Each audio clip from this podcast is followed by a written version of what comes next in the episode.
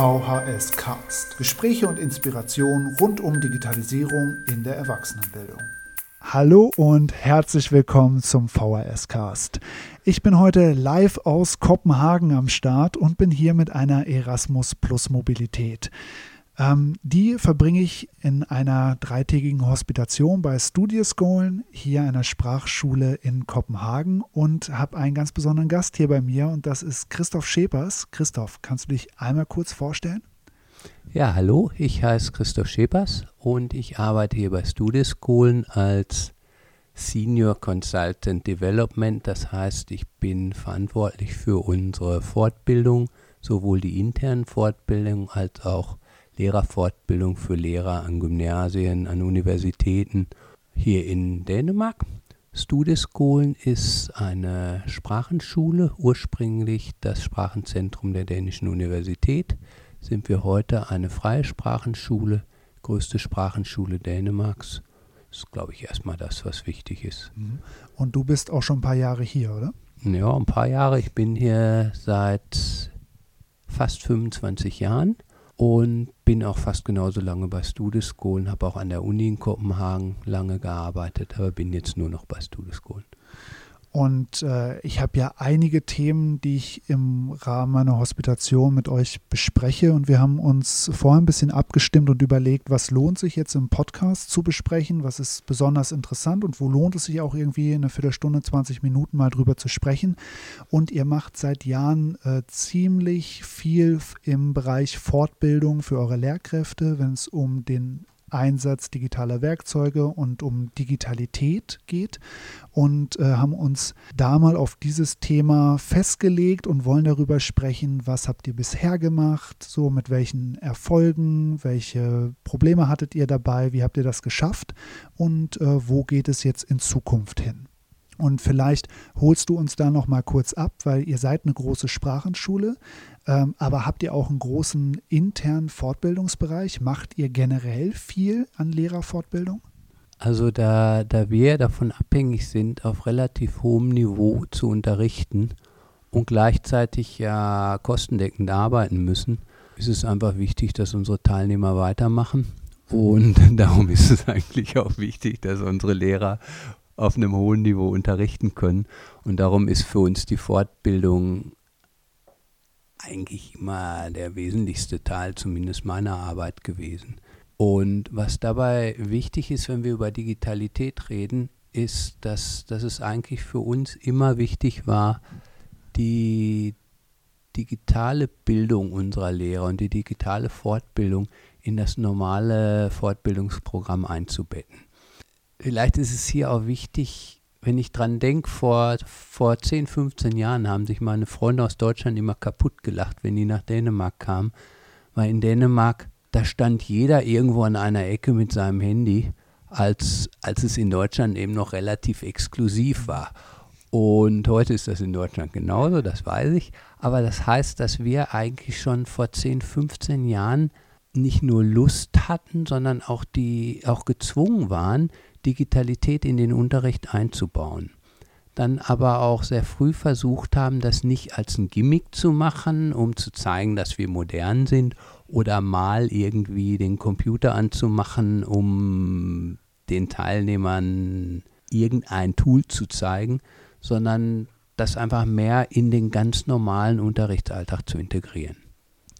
Und das natürlich, weil es ein ganz selbstverständlicher Bestandteil des Lebens ist. Ne? Also die Teilnehmer erwarten im, von jedem anderen Dienstleister, dass es digitale Wege gibt.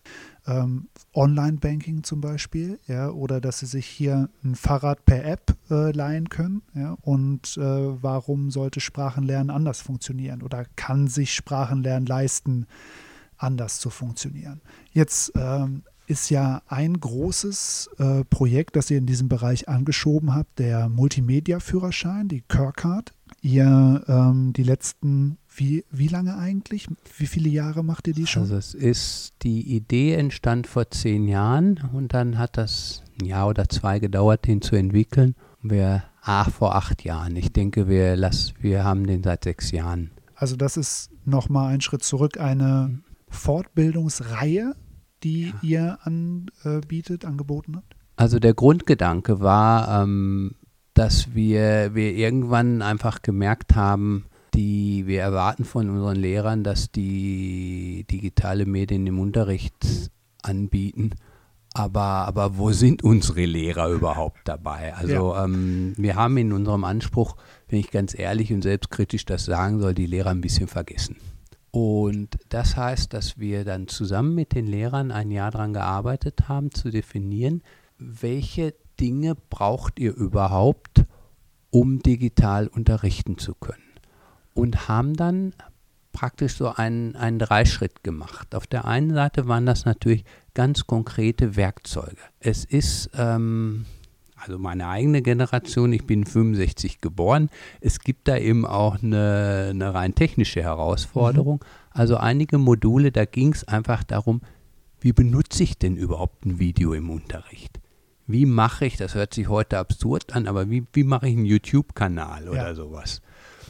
Und ähm, der zweite Bereich war dann, wie kann ich das dann pädagogisch sinnvoll im Unterricht anwenden? Und der dritte Teil war dann so ein bisschen so die Kür.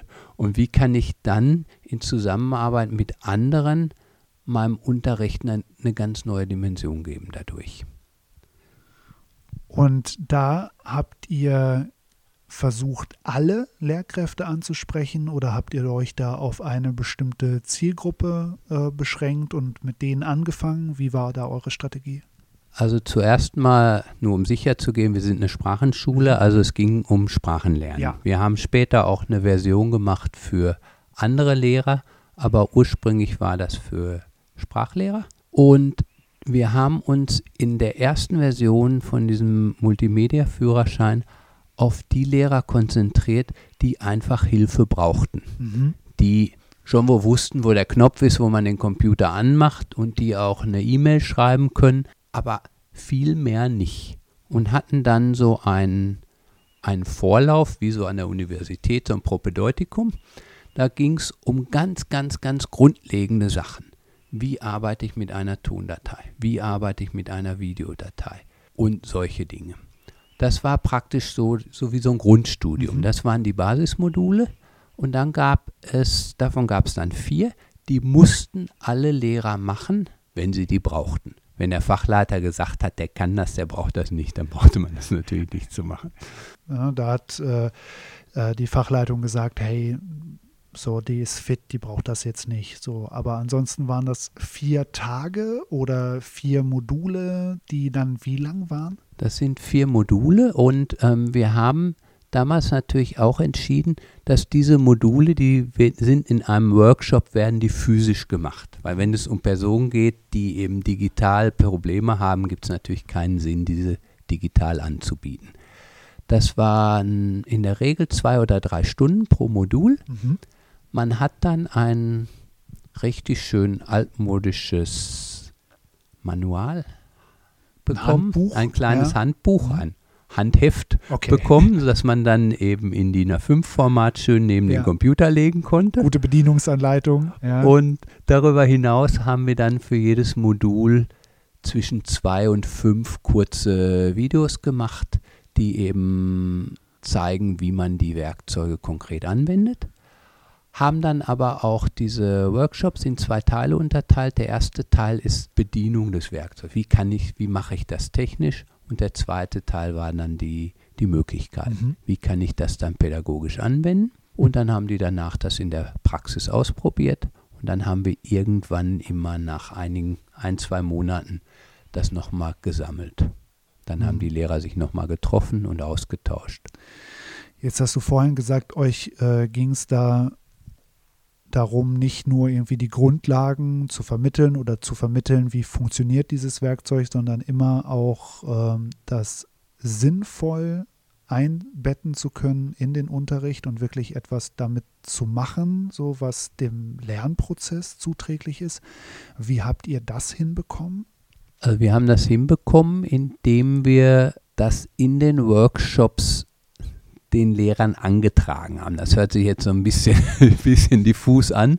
Ähm, das heißt, wir haben den Lehrern ganz konkret die Aufgabe gegeben, wie sie diese Werkzeuge in ihrem Unterricht einsetzen können, um einen Gewinn zu erzielen. Also es war einfach immer wesentlich, zu, sich das Werkzeug anzuschauen und zu sehen, wie kann ich in meinem Unterricht da einen, einen pädagogischen Gewinn erzielen, wie kann ich etwas pädagogisch deutlich anders machen. Also wenn ich ein Video, zum, nehme zum Beispiel ein Videomodul, ja, wenn ich den ähm, zum Abschluss der Stunde irgendein YouTube-Musikvideo zeige, das ist schön, die gehen zufrieden nach Hause, kommen wahrscheinlich auch glücklich wieder.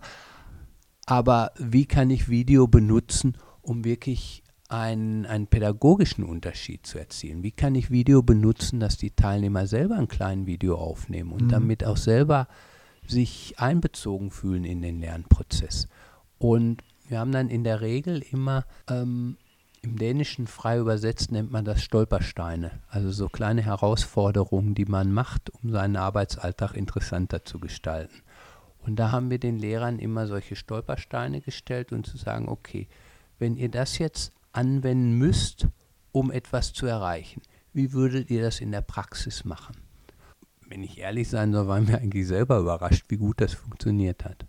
Jetzt habt ihr damit vor acht Jahren angefangen. Wenn du jetzt auf das Programm zurückschaust, wie erfolgreich wart ihr und was habt ihr daraus gelernt oder auf welchem Stand sind jetzt eure Kursleitungen? Also unsere, ich muss vielleicht noch mal einen Schritt zurückgehen. Wir haben jetzt nur über diese Basismodule geredet. Es gibt dann noch neun weiterführende Module und das ist, sind dann so Sachen, da wird es dann natürlich richtig interessant. Also wie kann ich schriftliche Korrektur durch digitale Werkzeuge qualifizieren? Wie kann ich, also alles Mögliche, wie kann ich die Teilnehmer einbeziehen? Wie kann ich PowerPoint mal ganz anders benutzen, statt als ein Overkill-Präsentationsprogramm, wie kann ich das digital benutzen, wie kann ich kleine Video, also da gibt es dann Video 2, also mhm. es ist dann noch ein Überbau, wie kann ich die Teilnehmer selber Tondateien machen lassen, also was, also mhm. wo dann, wo dann wirklich was passiert. Und unsere Bedingung war, alle mussten vier von diesen Basismodulen, also die vier Basismodule haben und dann konnte man sich drei von diesen ähm, weiterführenden Modulen aussuchen. Also man musste insgesamt sieben absolviert haben. Und da hatte man dann eigentlich, als wir angefangen haben, haben wir gesagt, alle Lehrer haben zwei Jahre, vielleicht drei, Zeit, das zu machen. Jetzt haben wir es sechs Jahre gemacht, jetzt sind unsere Lehrer da aber auch im Großen und Ganzen durch. Wie viele Lehrer habt ihr insgesamt? Wir haben, ähm, also dies, das war obligatorisch nur im Fremdsprachenbereich und da haben wir 80, 90 mhm. Lehrer. Also das ist alles außer Dänisch als Zweitsprache. Ja. So, also ja. euer komplettes sonstiges Portfolio, das sind ja auch irgendwie über weit über 20 Sprachen, die ihr anbietet. Ja, 35. Ja. Und äh, das ist natürlich auch schon mal eine ganze Menge. Und dann vor allen Dingen auch, äh, stelle ich mir so vor, viele Lehrer, die eine relativ kleine Peer Group haben und nicht so viele Kollegen haben, die auch diese Sprache unterrichten und deshalb natürlich auch ein bisschen darauf angewiesen sind, sodass sie einen, guten Input mitnehmen aus solchen Fortbildungen, weil sie halt nicht die Möglichkeit haben, immer zu sehen, wie machen es die Kollegen und daraus zu lernen.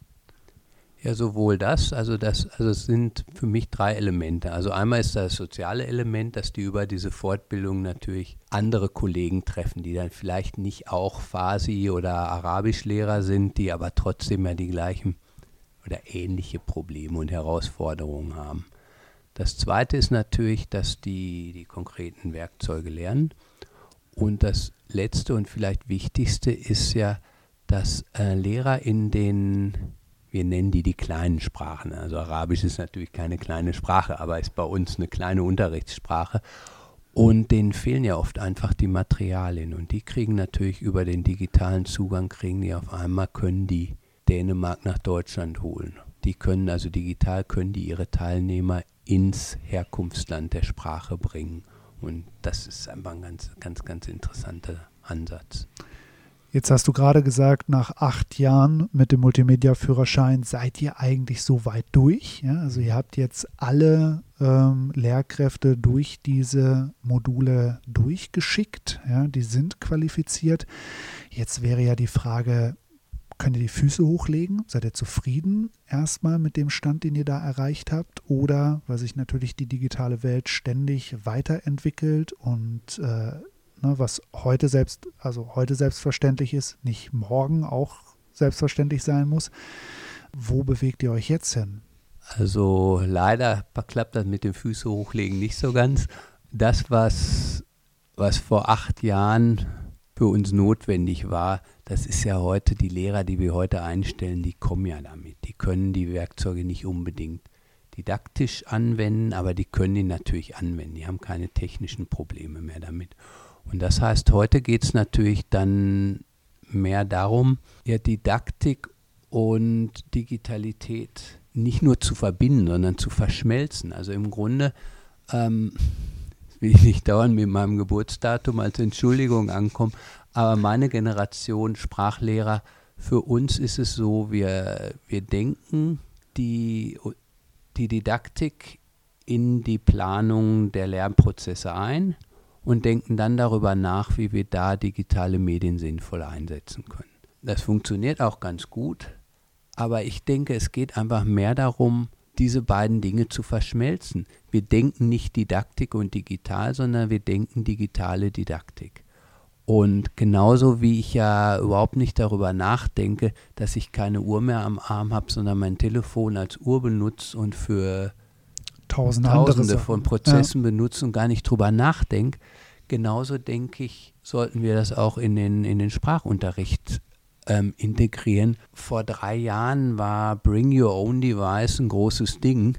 Ich denke, heute sollte es einfach ein ganz normales, eine ganz normale Sache im Unterricht sein, dass ich natürlich das, was die Teilnehmer mithaben, einbeziehe. Ja, auch mit welcher Selbstverständlichkeit wir jetzt über Smartphones und über äh, mobile Daten äh, sprechen und äh, wie Teilnehmer die nutzen, nutzen können, so, das ist ja was völlig anderes äh, wie vor drei oder vor fünf Jahren, so, ne, wo es dann immer die Frage war, wo ist denn das WLAN und wie kriegt man denn jetzt eine weitere Laptop- oder Tablet-Klasse finanziert? Also eine völlig an, andere äh, Realität drumherum. Habt ihr denn da schon konkrete Ideen, wie ähm, ihr das umsetzen wollt? Es ist ja jetzt äh, nicht mehr der Fall, dass ihr in einem Präsenzsetting die Leute an die Hand nehmen müsst, wie du es vorhin beschrieben hast, so dass man wirklich in kleinen Schritten so die ersten ein erstes Gefühl für die Tools entwickeln muss, sondern die äh, Kollegen, Kolleginnen von euch können ja schon was. So und wie findet sich das wieder in den ähm, in den Fortbildungsszenarien? So. Da, da sind wir noch relativ offen. Wir sind noch in so einer Entwicklungsphase. Auf der einen Seite haben wir das schon auch strukturiert und sind dabei, zusammen mit ähm, chinesischen und englischen Partnern ein System zu entwickeln, das TLO heißen wird, Teaching Language Online. Wie der Name andeutet, richtet sich das natürlich primär an Lehrer, die online unterrichten, die aber vom analogen Unterricht kommen. Mhm. Und ähm, da geht es ganz konsequent darum, nicht Didaktik zu digitalisieren, sondern Didaktik digital zu denken. Das sollen, wenn wir mal fertig sind, vier bis acht kurze, knackige Module sein, wo man über Videopräsentationen in die Themen eingeführt wird, dann ganz konkret Übungen mitnimmt in seine Online-Klassen und ähm, dann mit anderen sich austauscht. Und das ist es dann. Das heißt also, da ist überhaupt kein Lehrer mehr eingebunden. Mhm. Das ist aber nicht unser Ziel für all unsere Teilnehmer, äh, für alle unsere Lehrer, sondern ähm, auf der anderen Seite haben wir uns in den letzten zwei Jahren sehr stark dessen bedient, dass ja fast alle unsere Lehrer irgendwie in Gang sind.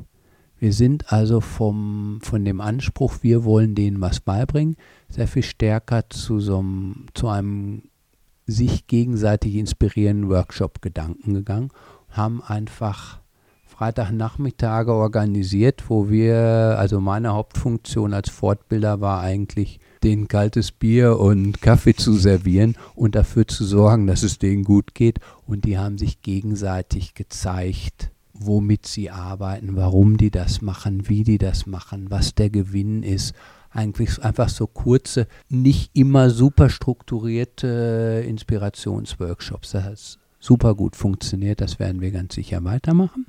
Und ähm, inwiefern wir, wir das jetzt wieder als eine konkrete Ausbildung machen, da sind wir noch nicht. Das wird ganz sicher nicht eine Modul, modulierte, zertifizierte Ausbildung sein, sondern mehr auf Lust und Austausch basieren.